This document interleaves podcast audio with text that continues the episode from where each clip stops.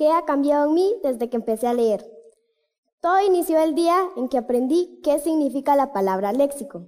Ese día fui de mi casa a la biblioteca y tomé un libro el cual se llamaba María la Soñadora. Ese libro se trataba de una nena, María, de que quería ser grande, pero para ser grande tenía que tener un léxico mejor. Entonces yo me preguntaba, ¿qué era léxico? ¿Era un animal o era una cosa? Entonces vine y tomé un diccionario. Y léxico significa cuando uno hace el uso de las palabras correctas para expresarse. Desde ese momento uso esa palabra. ¿Por qué? Porque tengo un léxico mejor. Otros de los beneficios que trae la lectura es de que antes cuando yo no leía y pasaba a exponer frente a mis compañeros, me temblaban los pies, las manos y no paraba de sudar. Ahora que ya leo, no me tiemblan ni los pies ni las manos y ya no sudo. Cuando lees te das cuenta de que no tienes los cinco sentidos que te enseñas, sino que tienes más, así como la imaginación, la sensación y las emociones. Eso lo puedes encontrar en los libros, porque primero puedes llorar por la muerte de un personaje e inmediatamente puedes reírte de la emoción porque los personajes consiguieron lo que querían. Después puedes enamorarte de un hermoso libro que te contaron. Tú sabes, así es como sucede. Bueno, cada libro de los que tengo tiene una historia. Eh, la gran mayoría, por no decir todos, eh, recuerdo cada una de sus historias recuerdo cuando los compré, recuerdo dónde los saqué, recuerdo por qué están ahí. Eh, sobre todo recuerdo obviamente los que leí, pero todos tienen un pedacito en este espacio misterioso que es el depositario de la memoria y que está conectado directamente con mis emociones. Para mí los libros son muy importantes. De hecho, si me pongo a pensar en mis primeros recuerdos con un libro, eh, se me vienen a la cabeza olores, sonidos, momentos, eh, voces. Mi primer recuerdo con un libro despertó hace poco con la publicación de una amiga en la que su, abuela le había regalado la colección completa de los papeluchos cuando, cuando me tocó leer en el colegio Papelucho Historiador, a mí ese libro me voló la cabeza a esa edad.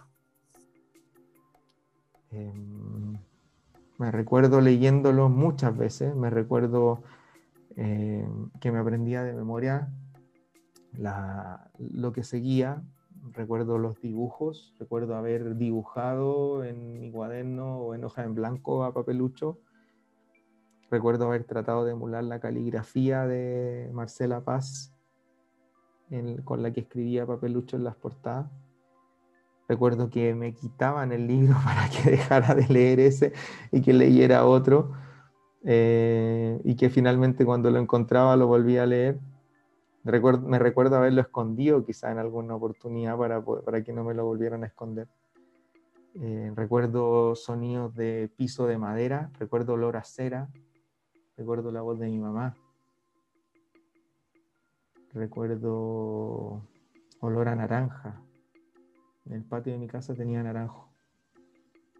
Y recuerdo que en la mesa había una fuente con, siempre con naranja y con la naranja, con la hoja.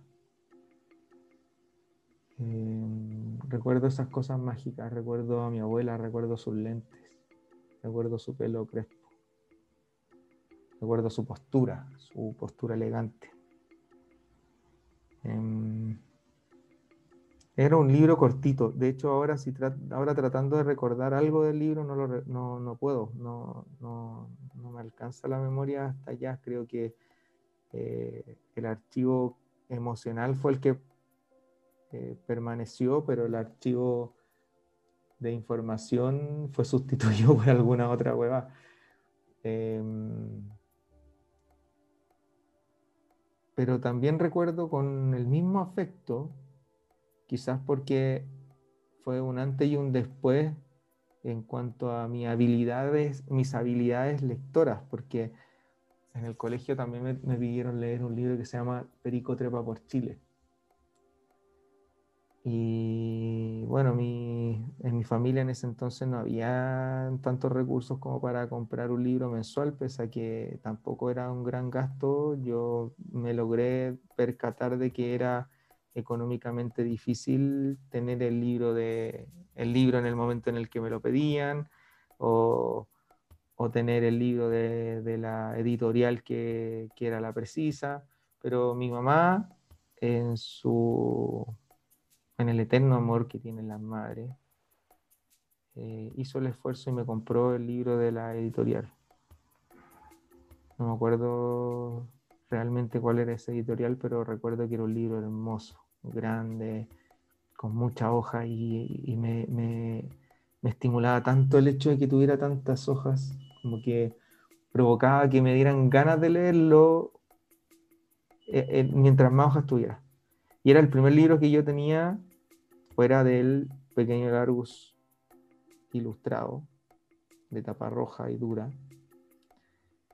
en el que yo buscaba rápidamente las palabras este libro era de hoja de tapa delgada, que en su portada, nunca la voy a olvidar, aparece la cara de un niño con una ovejita en su brazo y el niño con un gorrito de lana.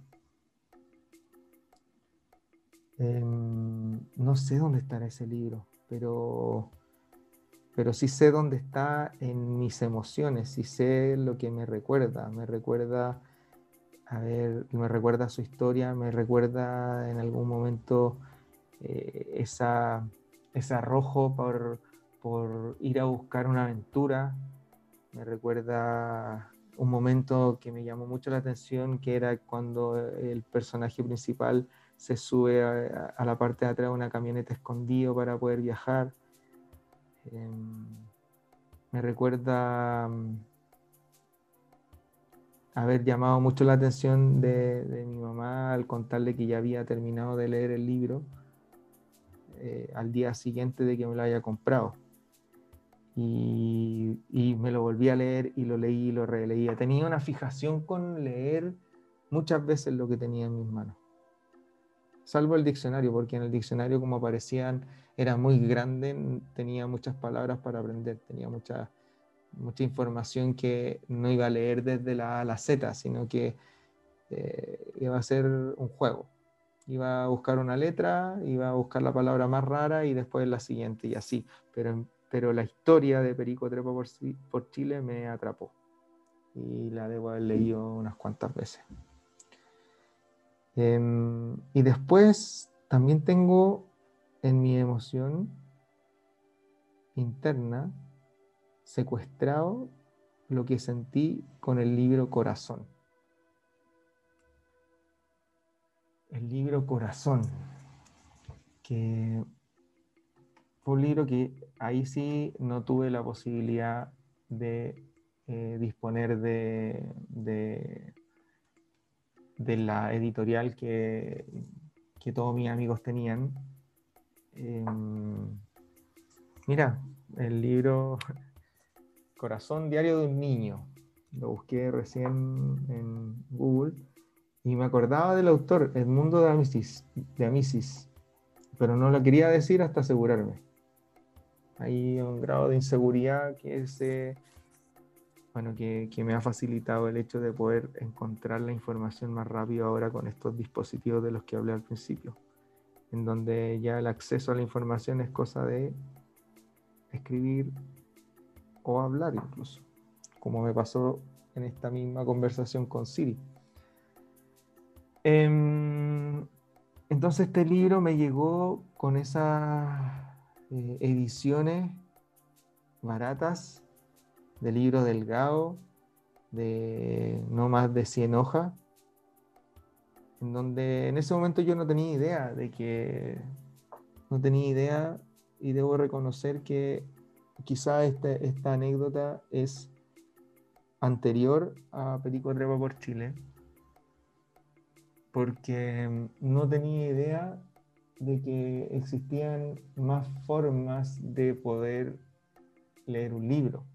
O sea, yo pensaba que uno compraba el libro y así eran todos los otros libros, en número, en texto, en... no sabía que habían ediciones más delgadas y ediciones más gruesas. Yo pensaba que cuando compraba ahí el libro era, era lo que era, pero no. ¿Y cómo pasó esto? Ocurrió que eh, me leí el libro y lo leí muy rápido. Em, y me tocó que me encantaba ir al, al, persa, al persa de zapadores con recoleta. Me, encarga, me encantaba ir allá. Y en uno de estos, de estos paseos que hacía con mi abuela materna, la mamita Lila, iba mirando y cachureando cosas, que es algo que hasta el día de hoy me encanta hacer, sobre todo en los libros. Y me topé con este libro grande que decía Corazón, el mundo de Amesis. Y yo dije, pero si este libro es gigante y el libro que tengo yo es enano. Y recuerdo haber sentido angustia, porque dije, a lo mejor compré el libro equivocado, a lo mejor me van a preguntar algo que, que en mi libro no está. Eh, vale decir que yo era súper Mateo, Mateito en el, en el colegio, me iba súper bien en la básica. Eh, entonces, como que las notas, no sé si eran una preocupación o si era, quizá a lo mejor sí, pero me preocupaba cumplir, me, me, me preocupaba mucho ser responsable y cumplir bien. Mm, me gustaba tener la información me, gustaba aprender, estudiar. Entonces el hecho de pensar de que yo disponía de un material que estaba incompleto probablemente me eh, generó una sensación de angustia que provocó que en ese momento tenía que comprar ese libro. Mi abuela me escuchó y bueno, el libro tiene que haber costado muy barato también porque era un libro de segunda mano en los cachureos del persa. Pero haberlo tenido para mí fue inmenso. En ese momento me sentí completo. Dije, ahora no voy a ser vencido por esa prueba. Y ahora que lo pienso, probablemente esa sensación del corazón, del libro corazón, es la que me ha llevado a que hasta el día de hoy conserve esa, misma sensación cuando compro el libro. Oye, qué heavy, qué heavy, heavy la wea, qué heavy pensarlo así. Sirve harto esto de hablar. ¿eh? Em, me quedan muchos temas, me quedan muchas cosas. Quería conversar también acerca de mi lista de me interesa en, la app que aparece en el iPhone, que se llama Libros. Que tú buscas libros digitales en esa app y cuando no lo podéis comprar en ese momento o no lo, o no lo queréis comprar en ese momento, lo dejáis guardado como en una lista de me interesa. Entonces así no se te pierde si en algún momento vais en la calle escuchando radio o escuchar a alguien que habla de un libro, lo guardáis y después lo podéis revisar. Incluso tenéis la posibilidad de bajar una, una, prueba donde te mandan algunas páginas y tú podéis revisarlo.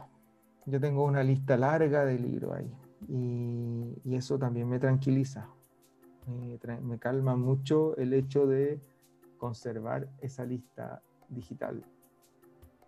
Eh, porque son libros que yo sé que no voy a poder encontrar a menos que paguen mucha plata por ello y que en el ebook, que es el, tipo de archivo que uno tiene cuando los compra en digital, eh, son mucho más baratos. De hecho, muchísimo, muchísimo más baratos.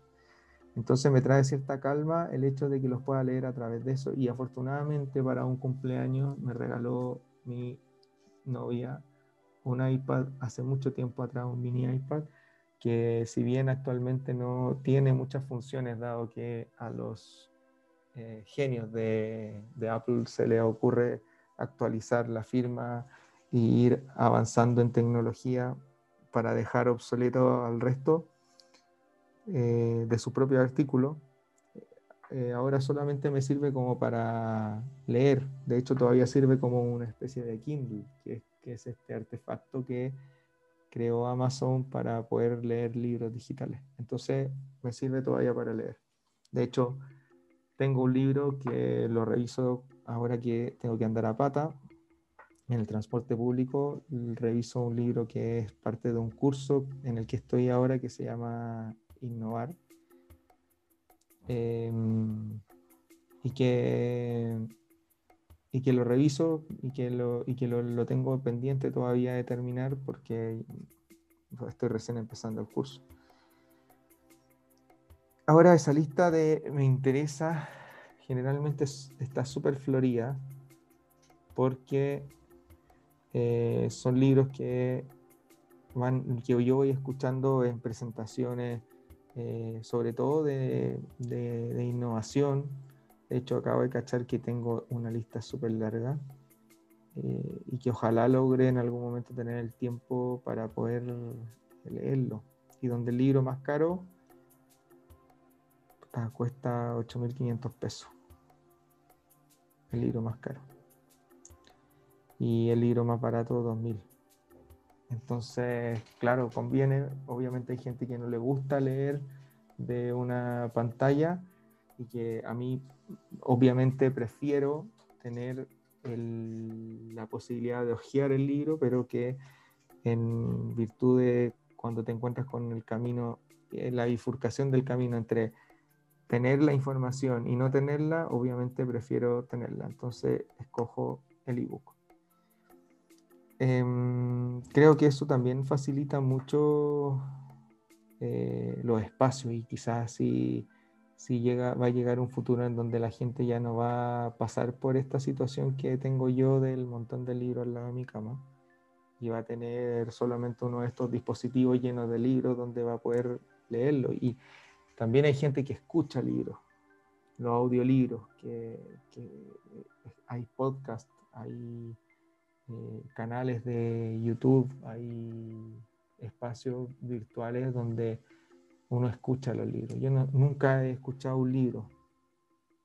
No sé si provocaría en mí lo mismo que leerlo. No sé si le podría poner atención todo el rato a una voz que no sea la mía cuando lo leo en mi cabeza viniendo de un libro, porque claro, es distinto una clase. Creo que una, una historia y la historia que cuentan los libros tiene harto de personal, tiene harto de, de, cómo uno lo entiende y de cómo uno lo hace sonar, cómo, cómo uno a veces tiende a mover la boca cuando lee o cuando uno tiende a escucharse, a escuchar su, su manera de, de, de acentuar ciertas palabras de acentuar ciertos momentos. Por lo mismo, lo creo una herramienta útil para quien le sea útil, evidentemente, pero para mí no genera gran atracción. Sí me gustan mucho los podcasts, me gustan mucho. Pero cuando se tratan de temas que no son un libro, cuando son temas históricos, temas personales, etc me da pena pensar en, a veces en esos libros sellados. Y en este momento estoy mirando uno al frente mío, que de hecho, por primera vez en mi vida hago un acto que no había hecho antes, que es, me, me compré el libro Vamos a buscar el camino de Goku en Chile. sí, sí, infantil y todo, pero Dragon Ball fue una animación que marcó una época infantil importante en mi vida y la gente que me recomendó este libro, junto con lo que vi de su propio autor, que es Daniel Madrid, em, me entusiasmó a ver cómo fue recuperando esa historia, cómo fue recuperando lo histórico detrás de la llegada de este fenómeno en las caricaturas que, que, fue Dragon Ball y toda la saga que vino después. ¿Y qué fue lo que hice que no había hecho antes con este libro? Bueno, dos cosas. Primero, es la primera vez que me siento perdido en una, para llegar a una dirección. Eh, siempre encuentro la ruta, siempre encuentro el camino, siempre busco, pregunto, pero cuando fui a buscar la librería, que esta librería eh, eh, es un espacio que está al interior de una estación de metro, y esa estación de metro es una estación intermodal, por lo tanto, para quienes estén familiarizados con el metro, sabrán que esas estaciones tienen muchas plataformas, tienen muchas escaleras, muchos sitios y muchos recovecos. Entonces es bien fácil perderse, sobre todo porque esas estaciones tienen la triste característica de que no cuentan con un guardia o con alguien que te guíe. Entonces me pasó muchas veces y me sigue pasando porque mientras no tenga mi auto nuevamente voy a seguir utilizando el transporte público. Entonces voy con mi audífono escuchando música, un podcast, lo que sea, y alguien me toca el hombro y me, o, me hace señas de que me está hablando y yo tengo que parar lo que estoy haciendo, lo que estoy pensando, y le pongo atención y me piden direcciones de hacia dónde ir, de hacia dónde van. Y, y me ha tocado la suerte de que he sabido, porque porque miro eh, o, tengo eh, quizás mayor capacidad de observación que la persona que me está pidiendo para ver hacia dónde se tiene que dirigir. O quizás me ha tocado la suerte de que yo vengo desde el lugar de donde quieren ir. Entonces eso eh, me ha dado la facilidad de poder ayudar a esa persona. Por lo tanto, no soy alguien tan perdido, pero cuando fui decidido a comprarme el libro, no pude encontrar la librería, no la pude encontrar. Me di muchas vueltas. De hecho, em, debo haber completado la, la, ración de pasos diarios solamente al interior de la estación de Metro Los Leones.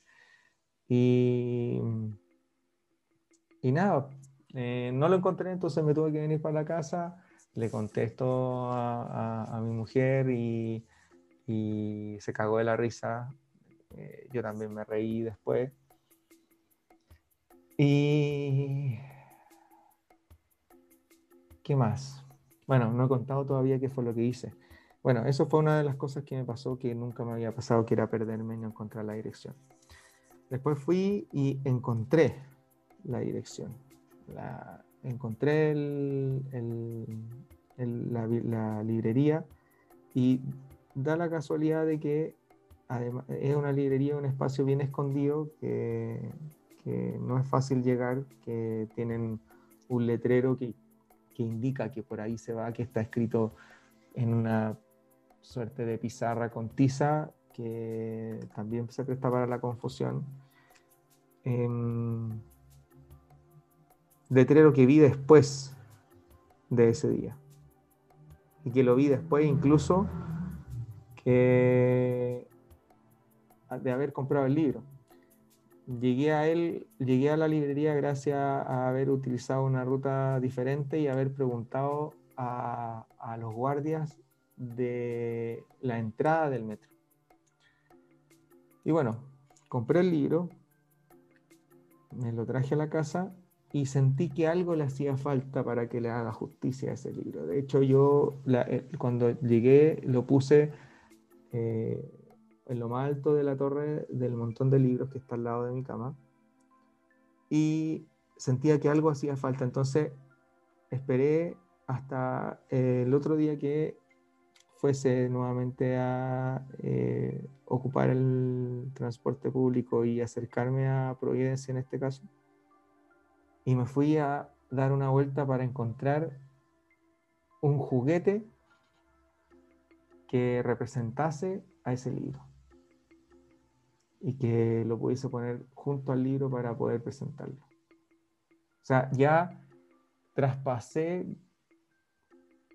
como muchos niveles respecto a la, mm, como a, la obtención del objeto, sino que también le atribuí un monumento a ese objeto. Y quizás no era el objeto, no era el libro al, al que le busqué el adorno, sino que el monumento es como a mi niñez. El monumento es como el honor a mi amor por esa caricatura. Entonces fui, me di una vuelta por unos caracoles que aún siguen muy funcionales y que para mi sorpresa son bien visitados entre Los Leones y, Pedro Valdía. Y encontré este, este Goku. Y es un Goku que está encima de una nube voladora con su báculo sagrado y su colita. Y su traje de aprendiz. Eh, cuando lo veo me trae siempre una sonrisa. Como que me emociona, pero para bien, me alegra.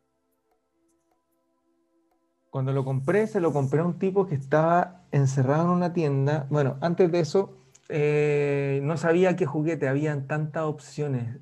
O sea, cuando ya te das esas vueltas y te encontré con ese espacio de nicho donde eh, hay juguetes, hay de, de todas las formas, de todos los valores.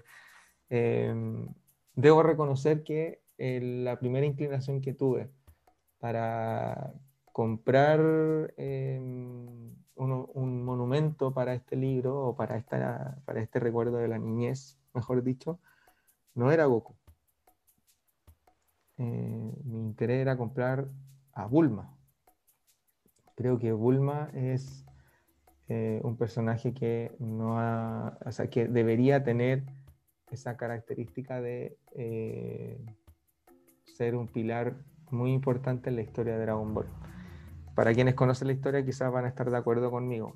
Y, bueno, el asunto es que me puse a buscar, empecé a, mirar las vitrinas de, todo esto, eh, de todas estas tiendas y había distintas, distintas formas, había eh, Gokus de todos los tamaños, con Super Saiyajin, de niño, etcétera, con distintas características.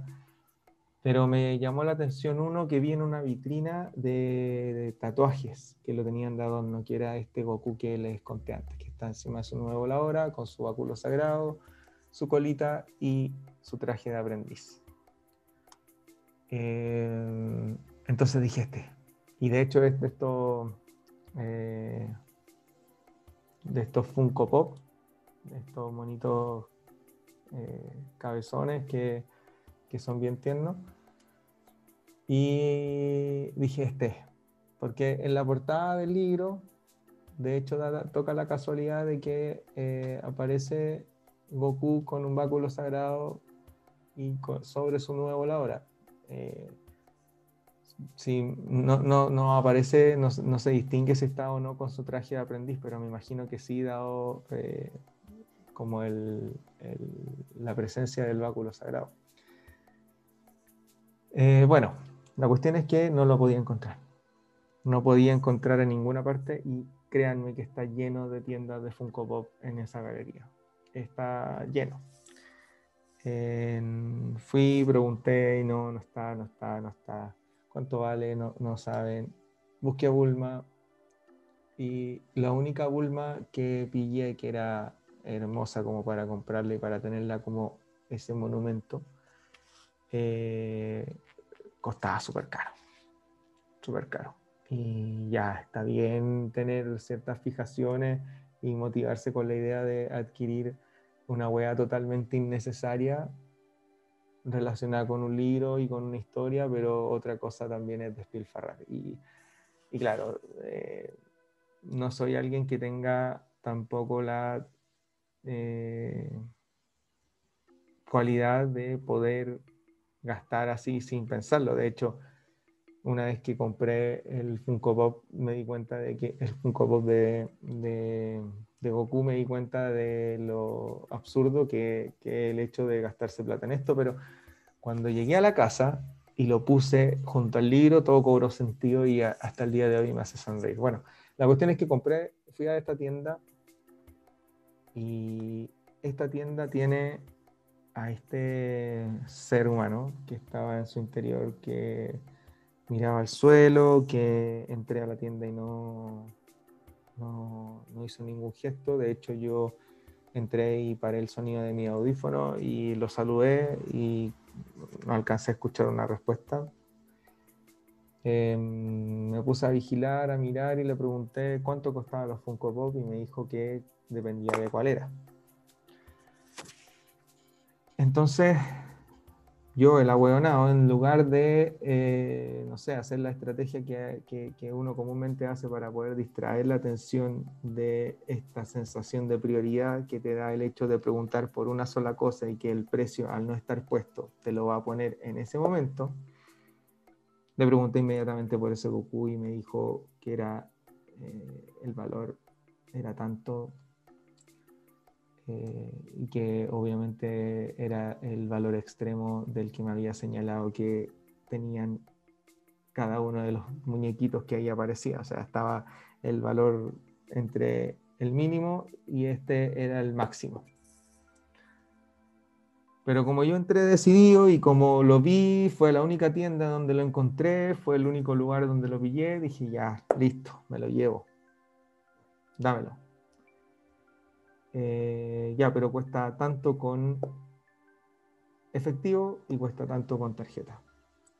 Entonces lo miré y lo encontré tan detestable y encontré que obviamente se había aprovechado de mi sensación de urgencia evidente que no le quise regalar esa diferencial.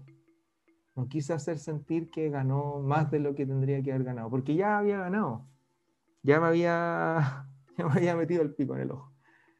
Entonces no quise darle más sensación de victoria. Y, y, dije, bueno, voy a volver.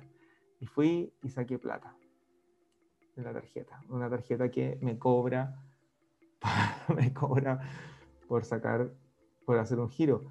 Pero aproveché la instancia para sacar un poco más de plata y quedarme con efectivo en la, en la billetera para que se transformara en billetera y no en tarjetera papelera o la weá que sea.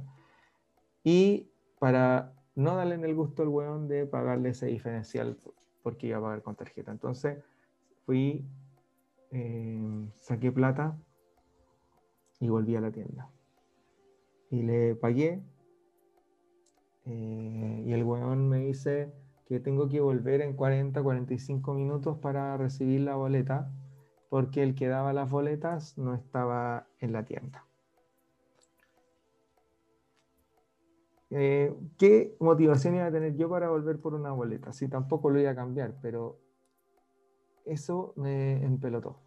Porque ahí dije, este weón es un flight de mierda. De hecho, si me supiera el nombre de la tienda, porque como no tenía boleta, ni tampoco saqué recibo, no sé en este momento cómo eh, decir para que no vayan o para que no le compren a esa tienda. Eh, de hecho, no voy a dar más ubicaciones porque sería hacer caer al resto de las tiendas que está alrededor, eh, siendo que no tienen la responsabilidad, pero lo que sí es cierto es que si esto llega a salir al aire y, en algún momento vuelvo a animarme a hacerlo, voy a tener el nombre y lo voy a decir en una próxima historia. Porque eh, me cago. Bueno, entonces ahí está está ese libro. ¿Y por qué estoy hablando de eso? Porque es uno de los libros sellados que todavía no abro, que todavía no leo y que tengo muchas ganas de ver y que está aquí mirándome junto con ese Goku como guardián enfrente de él, a tipo de monumento, eh, apuntando su báculo sagrado hacia el suelo, con la mano derecha un poquito levantada y mirando, tratando de ignorarme porque no me está mirando a mí. Yo estoy mirándolo. Ah, ha sido un ejercicio heavy que partió primero con esos libros que están acumulados en un montón al lado de mi cama hasta llegar a que le compré un monumento a un libro. Em, hay ciertas prácticas dentro de la gente que lee libros que a mí me, me colapsan. Eh, son dos. Una de ellas es que hay gente que raya los libros. Hay gente que los destaca o los subraya. Para mí el libro es un objeto inviolable, como que no podéis hacerle nada. Tenéis que tratar de mantenerlo como es. Escribir en los libros o buscar, una nota o destacarlo, para mí hace que, que, pierdan su valor.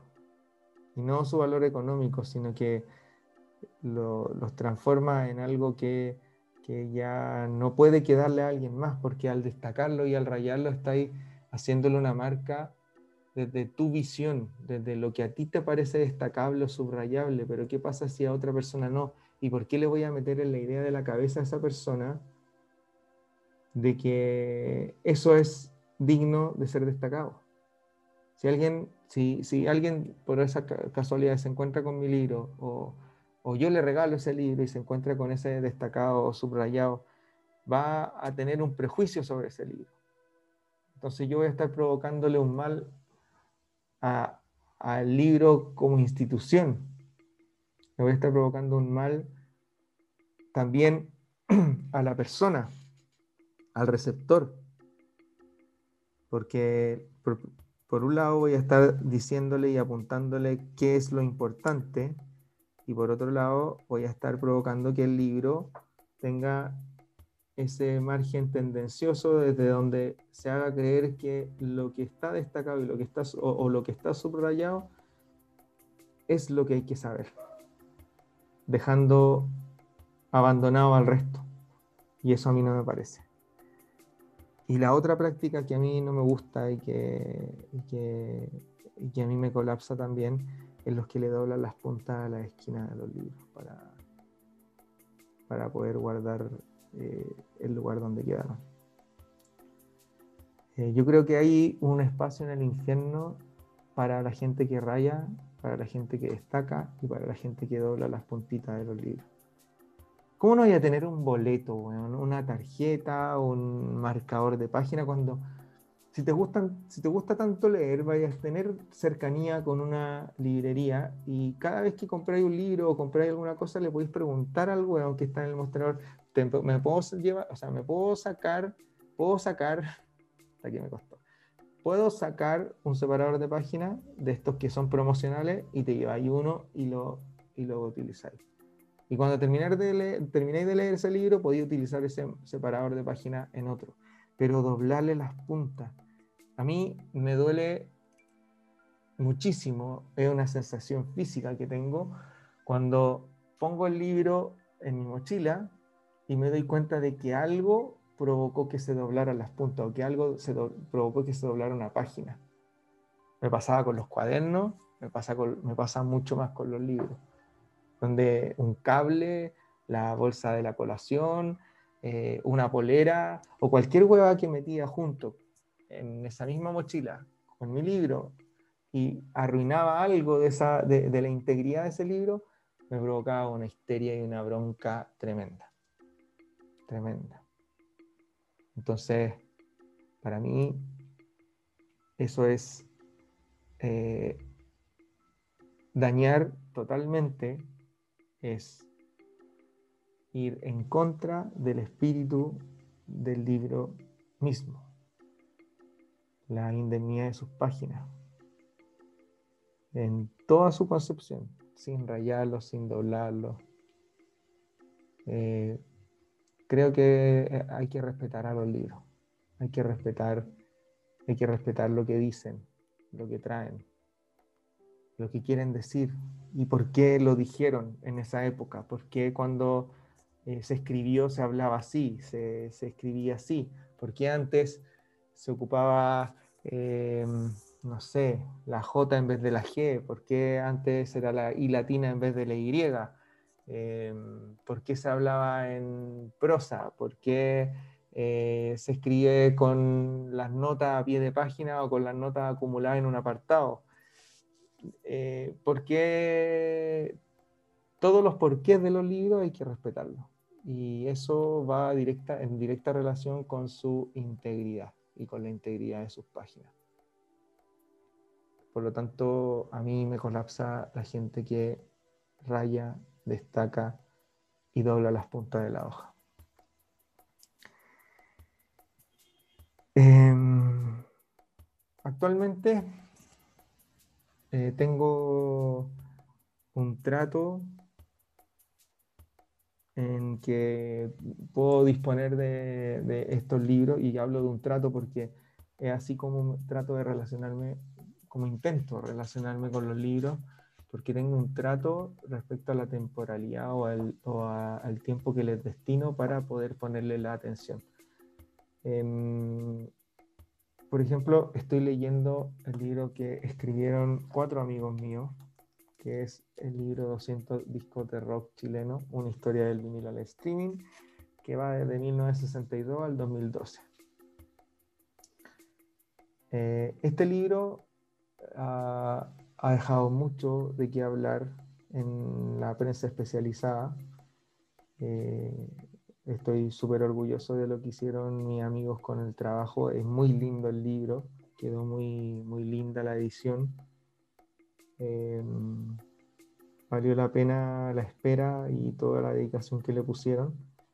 Eh, aparte que un depositario eh, que se puede leer de corrido como también de consulta. Eh, aparte muestra mucha información de la que gente que incluso vive de la difusión de música, encontró en este, en este libro información de la que no disponía.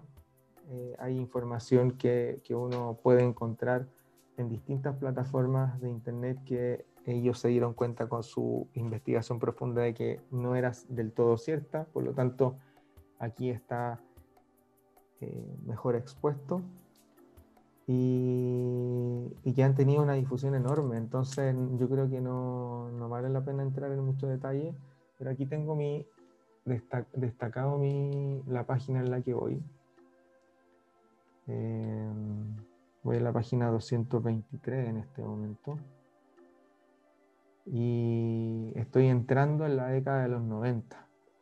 Década que Casualmente va a ser un tema que voy a tocar en el podcast que tengo con eh, Nicolás y Marcelo sobre fútbol, que se llama Pase Infiltrado. Y década que hoy día, por esos azares del destino y haciendo zapping en la tele, me di cuenta que hay un programa en, en National Geographic que se llama Los 90, en donde repasé por, repasamos, repasamos muchas cosas, repasamos. Se repasaron muchas cosas eh, de, la cultura popular y, e históricas que ocurrieron durante esa época que marcaron la década y que hacen que uno también analice por qué vivimos de la manera que vivimos hoy y cómo te tocó o cómo me tocó a mí personalmente eh, vivir esos años. Entonces va a ser entretenido porque estoy en la introducción de esa década, eh, va a ser entretenido echarle el vistazo a cómo, cómo, se fue diseñando. Y me pasa con este libro que me he demorado harto en leerlo porque tiene las notas eh, numeradas de cada capítulo en un apartado al final de ese capítulo. Entonces yo no puedo avanzar en la lectura si no leo la nota, aunque sea una referencia, aunque sea una página web o aunque sea eh, las páginas del libro de donde sacó la información, tengo que leerla. Y si no lo leo, no puedo avanzar. Entonces, eso también refleja una característica de mi manera de funcionar, creo. Eh, esa fijación o esa esa manera en que quiero que pasen las cosas para, que, para poder avanzar. Donde si no pasan de la manera que yo creo que es lo correcto, no puedo avanzar. Voy a dejarlo como una reflexión eh, necesaria para más adelante. Y tengo también el acuerdo con este libro del que le hablaba, que, eh, que lo estaba revisando en el metro, en el momento en el que fuera posible leerlo, evidentemente, eh, que lo leo en, mi iPad, eh, de nombre, el libro de nombre Innovar. Eh, este libro me lo entregó gratuitamente el curso que estoy haciendo de innovación. Em, y era un libro que yo quería comprarme. Entonces me dio mucha alegría darme cuenta de que gracias a este curso lo iba a tener. El autor es Luis Pérez Breva, que también es el profesor a cargo del curso. Y este libro que se llama Innovar, un manifiesto de acción, eh, en teoría te va eh, llevando por los caminos desde donde se puede entender la innovación y, y cómo desde el lenguaje y desde la importancia de las palabras uno puede discriminar y distinguir la diferencia entre acción, proceso y concepto. Entonces es bien interesante. Eh, espero sacarle el provecho que pretende. Dice el prólogo del libro eh, que, que, vale la pena entender de que va a ser un libro que va a tener que revisar muchas veces y que vaya a tener que hojear en, en distintos momentos para poder eh, entender del todo lo que trae. Así es que probablemente vaya a hacer ese mismo ejercicio conmigo. No, no creo que sea distinto a quien lo haya, a quien haya escrito ese prólogo. Y también quiero mencionar eh, un libro que eh, provocó que hiciera algo que nunca había hecho en la vida y que es uno de los sueños que tengo y que esto ya es una revelación personal. Sueño con que me paguen por reseñar libros. Que me lleguen los libros a la casa y yo tener que leerlos y hacer una reseña, obviamente sin spoiler, pero hacer una reseña para que la gente se sienta estimulada por ir, comprarlo y leerlo. Y este libro es el libro blanco de la gestión deportiva de Frano Giaconi Ramírez, que tiene los prólogos de Francisca Grobeto, y Jaime Bizarro. Y esta reseña la escribí en el sitio web de La Voz de los que Sobran, para quien se estimule por eh, saber de qué se trata, puedo enganchar el link eh, pensando si es que voy a publicar esto y si es que llegan hasta este punto del podcast, porque aparentemente llevo mucho rato hablando.